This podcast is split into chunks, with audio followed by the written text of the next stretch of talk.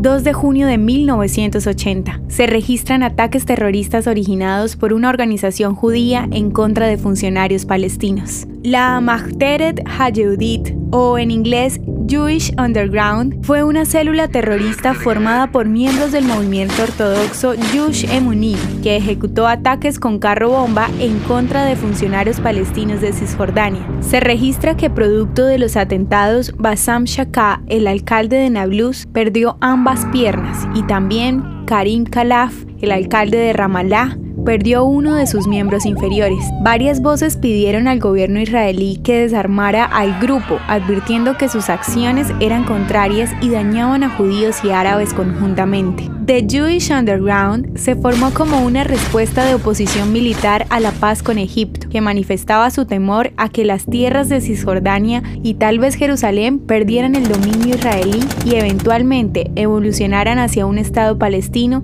exponiendo al territorio bíblicamente prometido bajo soberanía no judía. Tres años después, este grupo atacó al Colegio Islámico de Hebrón, matando a tres personas e hiriendo a otras 33. Las fuerzas de seguridad israelíes Shin Bet arrestaron a 15 personas después de una investigación de dos años. Los arrestos y condenas de los miembros de la clandestinidad les impidieron destruir a la cúpula de la roca en el monte del Templo de Jerusalén.